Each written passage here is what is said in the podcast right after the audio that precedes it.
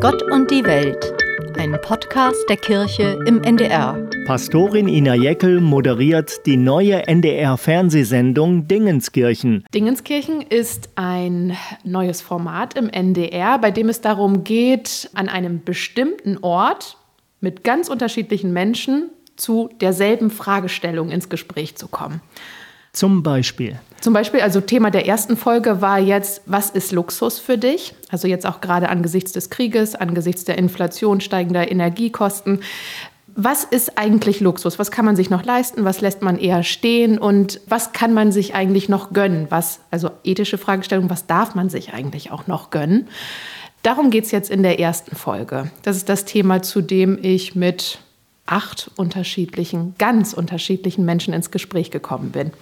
Dieser Titel Dingenskirchen, heißt das irgendwas mit Kirchens? Hat das zu tun oder was soll dieser Titel? Der Titel Dingenskirchen hat ein bisschen was mit dem Namen meines Instagram-Profils zu tun. Dingens von Kirchen ist das ja. Ich selber habe diesen Titel damals gewählt vor zweieinhalb Jahren, weil ich das Wort einmal lustig finde. Dingenskirchen oder Dingens von Kirchen ist einfach ja ein witziger Begriff und steht für mich so ein bisschen für für die Suche nach etwas, das man noch nicht so genau hat. Na, weißt du, Dingenskirchen hat man noch nicht so ganz genau gefunden, weiß man nicht so genau, was dahinter steckt, aber ist der Begriff für etwas, was man sucht. Und ich habe den Titel ja nicht ausgewählt, ahne aber, dass es auch die Richtung des Formats widerspiegelt. Wir suchen nach Antworten. Es steht für etwas, für Werte, Antworten und Richtungen, die wir noch nicht so genau kennen, aber mit denen, wo wir uns gemeinsam auf die Suche finden, mach, Antworten machen. Was finden Sie an diesen Orten? Da finden wir erstmal ganz unterschiedliche Menschen, die ja alle mit ihren je eigenen Geschichten, mit ihren eigenen Werten, mit ihren eigenen Bildern und Erlebnissen mit mir ins Gespräch kommen zu einem bestimmten Thema und insofern ganz viel aus ihrem Leben erzählen. Und das ist unheimlich spannend. Also in erster Linie finden wir ganz spannende Lebensgeschichten an diesen Orten. Fahren Sie als Pastorin mit einer Botschaft dahin, die Sie diesen Menschen geben wollen oder wollen Sie die Botschaft empfangen oder wie, wie ist das? Ja, also ich fühle mich an diesen Ort in erster Linie als Seelsorgerin. So habe wirklich das Gefühl, ganz in meiner seelsorgerlichen Rolle als Pastorin auch zu sein, hinzuhören und zu fragen, wie geht's dir eigentlich mit diesem Thema? Wie ist das für dich jetzt gerade mit deinem Geld? Musst du was stehen lassen? Kannst du dir alles kaufen? Also Nein, mein Anliegen ist erstmal nicht den Menschen an diesem Ort eine Botschaft mitzugeben, sondern wirklich ganz auf die Geschichten zu hören. Sind Sie erkennbar als Pastorin? Nein, ich gehe nicht äußerlich erkennbar als Pastorin ja. hin. Das heißt, ich habe jetzt nicht irgendwie ein Talar an oder äh, ein Collarhemd oder sowas. Das nicht. Ich gehe ganz normal, so wie ich mich auch sonst in meinem Alltag bewegen würde und hoffe dadurch auch, den Personen so als normales Gegenüber zu begegnen. Aber es hat schon einen Platz. Also ich sage immer wieder, wie meine Erfahrungen in dem Bereich auch als Pastorin sind oder im Gespräch taucht das immer wieder auf, wie ich etwas als Pastorin erlebe. Beispielsweise ging es in der ersten Folge darum, ähm, hat mir eine Floristin erzählt, wie ihr Arbeitsalltag ist, wie das aussieht mit der Wertschätzung für ihre Arbeit, was sie gut findet, was sie vermisst. Und das war ein Themenbereich, an den ich jetzt als Pastorin auch gut anknüpfen konnte, weil ich das ja erlebe. Zum Beispiel bei Trauungen oder bei Taufen, wie Blumenschmuck integriert wird, was Menschen ausgeben mögen für den schönsten Tag in ihrem Leben, wie dekoriert werden soll. Also da ergeben sich ganz viele Schnittstellen, wo ich dann auch als Pastorin erkennbar werde. Und das soll ja auch so sein. Gab es bislang so schon eine Begegnung, die Sie besonders beeindruckt hat, die im Gedächtnis geblieben ist? Die sind mir tatsächlich alle im Gedächtnis geblieben und auch alle nachgegangen, weil es sehr, sehr tiefgreifende Gespräche geworden sind, sehr persönlich zwischendurch auch. Was mir wirklich ganz lange nachgegangen ist, ist das Gespräch mit einem Obdachlosen. Thomas heißt er. Und ich habe mich fast nicht getraut, ihn zu fragen, was für ihn eigentlich Luxus ist. Habe es dann aber doch gemacht und er hat mir erzählt, dass sein Luxus sein Fahrrad ist. Das ist so ein Satz gewesen, den habe ich noch nie vorher in meinem Leben gehört. Mir hat noch nie jemand gesagt, mein Luxus ist mein Fahrrad. So viele Menschen haben ein Fahrrad, aber für ihn ist Luxus sein Fahrrad, weil er dadurch sein Hab und Gut besser und sehr viel einfacher transportieren kann, außerdem Anhänger dran machen kann und dann Hinz und Kunz verkauft. So. Aber das muss man sich ja, das muss man sich auch echt mal so auf der Zunge zergehen lassen, dass, äh, dass das ein Luxusgut für jemanden ist. Überrascht Sie das? Also das sind ja jetzt schon zwei Beispiele, dass Sie richtig ins Gespräch gekommen sind. Das sind ja keine, nicht alles vorbereitete Gespräche, oder? Nee, die sind gar nicht vorbereitet. Also das ist, ähm, das ist in der Tat wirklich das Schöne und gleichzeitig war das eine unheimliche Herausforderung für mich, vor der Kamera ein ganz freies Gespräch zu führen, schon mit einer bestimmten Zielrichtung. Ich wusste ja, um welche Fragen dieses Gespräch kreisen sollte, aber ich habe ganz freie Hand, mich zu bewegen. Das ist unheimlich schön und ist gleichzeitig ganz aufregend, weil ja eine Kamera dabei ist. Ist ja schon für mich jetzt etwas überraschend, dass die so dann ähm, offen sind für, für ein Gespräch, wenn hinten dran Kamera und ein Tonmann oder Frau steht. Ja, das finde ich tatsächlich auch. Finde ich auch. Das ist aber gut gelungen. Insofern war das für mich auch sehr bereichernd und einfach großartig, dass die Menschen jeweils Lust hatten, sich so zu öffnen und auch wirklich Persönliches zu teilen in den Gesprächen. Also sehr besonders für mich. Vielleicht auch, weil eine Floristin sonst mit Kunden nur über Blumen spricht und niemand über die Wertschätzung, die da drin liegt oder so vielleicht, oder? Ja, das glaube ich auch, dass für bestimmte Themen gar nicht unbedingt so der Raum ist, das anzusprechen und vielleicht auch nicht immer ein Ohr da ist. Das hat sie auch erzählt, dass in so einem Blumenladen erstmal wahrgenommen wird, wie schön alles ist, so ein schönes Ambiente, immer schöne Blumen, alles schön aufgeräumt und frisch und so tolle Farben aber wie viel Arbeit zu ungewöhnlichen Uhrzeiten und auch wie viel wirklich körperliche Arbeit dahinter steckt, einen ganzen Vormittag in einem Blumenladen zu schuften. Das sehen gar nicht so viele. Und ich glaube, das ist auch etwas, was dann manchmal fehlt. Das gibt es ja auch in anderen Bereichen, dass vielleicht so ein bisschen Wertschätzung für die ein oder andere Arbeit fehlt, weil man nicht sieht, was alles da dran hängt. Ist das auch etwas, was Sie persönlich gut können als Pastorin, aber auch einfach als Mensch, so hinter den ersten Eindruck zu blicken und da ins Gespräch zu kommen? Das weiß ich nicht, ob ich das gut kann. Ich mag das auf jeden Fall sehr gerne. Dann werden Sie es auch gut können, wahrscheinlich. Ich interessiere mich auf jeden Fall sehr für Menschen und Lebensgeschichten. Mich bereichert das einfach, dass die Menschen Lust haben, mir das zu erzählen und ich auch so Persönliches hören darf. Also ich gehe da jedes Mal ganz bereichert wieder nach Hause. Ich meine jetzt in Bezug auf meinen, meinen Arbeitsalltag und seelsorgerliche Gespräche oder überhaupt auf Gesprächssituationen, Geburtstagsbesuche. Kasualgespräche, sowas. Ne? Das ist ja, ja schon ein tolles Gut, finde ich, wenn Menschen einem etwas anvertrauen mögen. Nehmen Sie solche Begegnungen auch mit ins Gebet dann? Bei den Drehs ist es nun so gewesen, dass ich keine der Begegnungen im Einzelnen konkret mit ins Gebet genommen hätte. So war das nicht. Aber schon die Gefühle, die sich bei mir durch die Gespräche ergeben haben. Das sind alles Themen gewesen, die einem irgendwie so vertraut sind, aber von echten Menschen zu hören, wie es ihnen gerade konkret in dieser Welt und mit der derzeitigen Situation geht, mit ihrem Geld geht, das ist ja auch etwas, worüber man nicht so oft spricht, das hat mich schon sehr berührt. Und davon habe ich einiges ganz schön lange hin und her gewälzt und dieses Thema einfach auch ja im Gebet schon ventiliert. Also äh, das hat mich lange nicht losgelassen. Hat die Sendung eine Botschaft? Sie kommen nicht dahin und predigen, aber hat die Sendung doch eine Botschaft?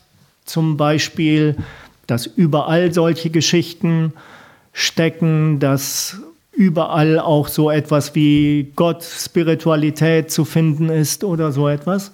Die Botschaft in diesem ganzen Format, würde ich sagen, kommt ganz subtil daher. Ich stehe da jetzt nirgendwo und predige nochmal oder fasse das in einem christlichen Satz zusammen oder sowas. So gar nicht. Die Botschaft ergibt sich durch das, was die Menschen sagen, von selbst, würde ich sagen. Nämlich die, dieses Wahrnehmen von, von wirklich kleinen Luxusaugenblicken und das Luxus in ganz vielen Fällen überhaupt gar nichts mit Geld und kostspieligen Dingen zu tun hat, sondern mit einem Gefühl von Freiheit, mit einem Gefühl von Selbstständigkeit, mit dem Gefühl, in Sicherheit und in Frieden leben zu können, einfach weil das nicht selbstverständlich ist, das alles. Das ist die Botschaft.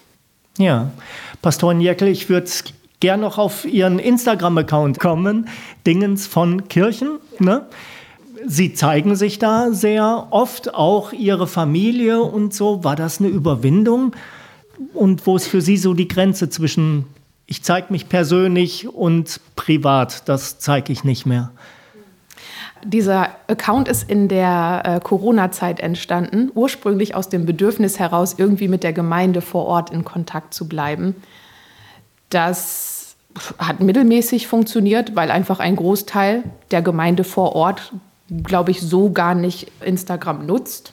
Und dann habe ich mich inspirieren lassen. Also wenn ich jetzt so weit ausholen darf, das brauche ich ein bisschen, um Ihre Frage zu beantworten. Ich habe mich inspirieren lassen, was Kollegen, Kolleginnen eigentlich machen auf Instagram und welche Möglichkeiten das bietet für kirchliche Arbeit oder für mich als Pastorin, Menschen mit unserer schönen Botschaft zu erreichen. Instagram ist ja ein Medium, wo Menschen Menschen folgen. Aus ganz verschiedenen Gründen, aber auf jeden Fall deshalb, weil wir Menschen interessant finden, die wir da sehen. Und um Menschen interessant zu finden, bin ich der Überzeugung, muss man etwas von sich persönlich zeigen und erzählen. Die Grenze zwischen dem Persönlichen und Privaten, also ich glaube, dass ich ganz viel von mir persönlich zeige und doch wenig wenig Privates. Also das, was ich, wo ich ähm, ganz vorsichtig bin, ist alles, was meine Familie angeht. Das sind ja jeweils eigenständige Menschen. Ist mir ganz wichtig, auch die Persönlichkeitsrechte nicht zu verletzen.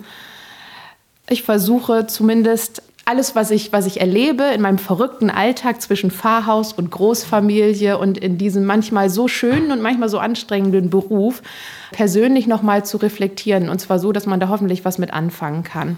Also die Leser, Zuschauer, Angucker, wem man das sagt, die, die dürfen wissen, dass auch eine Pastorin mal kaputt ist, weil es zu unordentlich ist. Aber wer genau was unordentlich gemacht hat, zum Beispiel, oder was genau das Kind hat, wenn es krank geworden ist, das nicht. Ja, nee, damit bin ich ganz vorsichtig. Ja. Aber Sie dürfen das nicht nur sehen, ich finde, ich finde, Sie sollen das sogar sehen. Das Bild, das man äh, von Pastorinnen und Pastoren hat, ist ja so überladen und an ganz vielen Stellen auch so altbacken und ja, also verworren habe ich manchmal das Gefühl, dass ich glaube, das tut dem ganzen Bild gut, wenn man mal zeigt, wie es wirklich ist. Also, dass wir auch ganz normale Menschen sind mit ganz normalen Ängsten, einem ganz normalen, turbulenten Alltag mit Kindern. Das ist übrigens immer das, was am häufigsten gefragt wird. Wie, du darfst auch Kinder haben und so? Als ernsthafte Frage? Als ernsthafte Frage.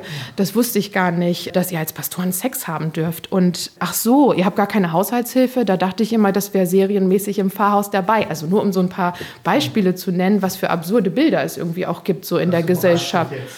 Mich hat die Frage auch überrascht, ja. aber die kam durchaus häufiger. So. Und ähm, ich glaube, das tut der Kirche und dem PastorInnenbild Bild gut, wenn wir uns da auch menschlicher zeigen. Also all das, was alle anderen Menschen erleben, erleben Pastoren und Pastorinnen auch. Wir haben genauso einen komischen Alltag, wir haben genauso Ängste, Sorgen. Es ist genauso schwierig für uns, das alles zu managen zwischen Alltag und Beruf. Alles das Gleiche. Wenn ich den Account anschaue, dann würde ich mal sagen, so über ein Daumen hat im Schnitt jeder Beitrag etwa 1000 Likes und 100 Kommentare, so ungefähr. Ist das wie eine eigene Gemeinde geworden? Das kommt darauf an, was Sie unter Gemeinde verstehen. Ja, also das kommt wirklich, es, ich glaube, es, es hängt wirklich alles an der Definition von Gemeinde, die man hat. Also reden wir von einer gottesdienstlichen Gemeinde, die sich sonntags morgens in der Kirche versammelt, oder reden wir von meiner ganzen Gemeinde, also allen Menschen, die nun mal verwaltungstechnisch zu meiner Gemeinde gehören, dann sind das 3000 Leute. Oder reden wir nur von denen, die sich irgendwie aktiv in der Kirche mitarbeitend bewegen. Das wäre ja nochmal eine ganz andere Zielgruppe. Und je nachdem, was man da äh, zugrunde legt für eine Definition, kann man diese Frage, die Sie gestellt haben, glaube ich, auch unterschiedlich ja. beantworten. Ich würde sagen, es, es könnte einerseits sein, dass es ganz unterschiedliche Leute sind, die ab und zu mal gucken und weiter scrollen. Es könnte ja aber auch sein, dass sie merken, da sind Leute immer wieder. Die kommen auch dahin und tauschen sich mit ihnen, vielleicht auch untereinander in den Kommentaren aus. Dass es also tatsächlich ein digitaler Ort ist, wo Menschen eben Trost finden, sich unterhalten, stärken, so. Und dann würde ich schon sagen, ist das mehr als in Anführungszeichen irgendein Account, sondern hat schon so etwas Gemeindliches. Ich würde das genau so sagen wie Sie. Also ich weiß, dass es da sehr kritische Stimmen gibt, deswegen habe ich das auch extra nochmal aufgeschlüsselt, aber ich würde das tatsächlich genau so sehen. Das ist nicht nur, äh, nicht nur eine Community, sondern ja schon eine Gemeinschaft, die aus einem bestimmten Grund auch da bleibt oder vielleicht auch wächst. Geht ja nun mal um Gott und Kirche und christliche Themen, auch nicht nur, aber äh, im Wesentlichen doch. Die großen Fragen des Lebens und Glaubens kommen da genauso vor wie im realen Alltag. Alles, was sich so um Taufe, Beerdigung, Trauer, also auch seelsorgliche Anliegen, werden da genauso gestellt, vielleicht auch mit einer geringeren Hemmschwelle und mit einem kleineren Abstand, ja, es ist ja einfach möglich, immer zu fragen, gestellt. Es gibt auch, dass man sich quasi gottesdienstlich versammelt. Das habe ich jetzt noch nicht ausprobiert, aber ich weiß, dass das KollegInnen machen, also auch Andachten über Instagram feiern und dann äh, über 1000 Leute dabei sind. Also all das, was es an Strukturen und Gesprächsthemen in einer realen Gemeinde vor Ort gibt, gibt es auch digital, zum Beispiel an dem Ort Instagram. Ja, das würde ich schon sagen. Und ähnlich wie im analogen Ort ist es Ihnen glaube ich, schon wichtig. Das sieht man, dass das nicht irgendwie verwackelte Selfie-Bilder sind, sondern das ist schon professionell gemacht. Die Filme und die Fotos, das sind nicht wilde Rumknipsereien, oder? Also die, das ist, das ist total nett, dass Sie das sagen. Das sind schon Bilder, die ich im Wesentlichen entweder selber mache oder meine große Tochter hilft mir. Ne, beim Film manchmal von Reels. Mein Mann hat auch schon mal ein Bild gemacht, aber Profibilder sind das nicht. Aber ja, ich, ich mag das schon, wenn, wenn, wenn die Bilder auch irgendwas ausdrücken und dann ja. ein bisschen ansprechend aussehen. Also ansonsten funktioniert, glaube ich, Instagram auch nicht. Also dieser Vorwurf taucht ganz oft auf von kritischen Menschen. Was soll das mit der ganzen Selbstdarstellung? Du könntest ja auch ein Bild von einer Blume nehmen und dann deinen Text darunter schreiben. Und es funktioniert halt leider nicht. Es funktioniert halt einfach nicht. Wenn ich ein Bild von einer Blume nehme und schreibe den gleichen Text darunter wie bei einem Bild von mir selber, dann gucken sich das nicht so viele Leute an, weil es, glaube ich, einfach so ist. Man muss sich schon reinschmeißen ein ja. bisschen. Ja, es hilft nichts. Also auch, das ist, ja, man muss sich ein bisschen dran gewöhnen, aber ich finde es auch logisch. Würden Sie schon andere ermutigen, sich in den digitalen Raum zu schmeißen? Unbedingt. Also wir können doch nur gewinnen, wenn wir noch mehr Leute werden mit unserer Botschaft im Internet, also auf egal welche Plattform. Also Instagram ist ja nur ein Beispiel, aber je mehr Leute wir werden, desto besser, würde ich sagen. Und es lohnt sich auf jeden Fall, das auszuprobieren, auch einfach frisch frei ans Werk zu gehen und zu gucken, was funktioniert. Das merkt man relativ schnell, was Leute anspricht und was sie auch nicht anspricht. Danke für das Gespräch. Ja, gern geschehen.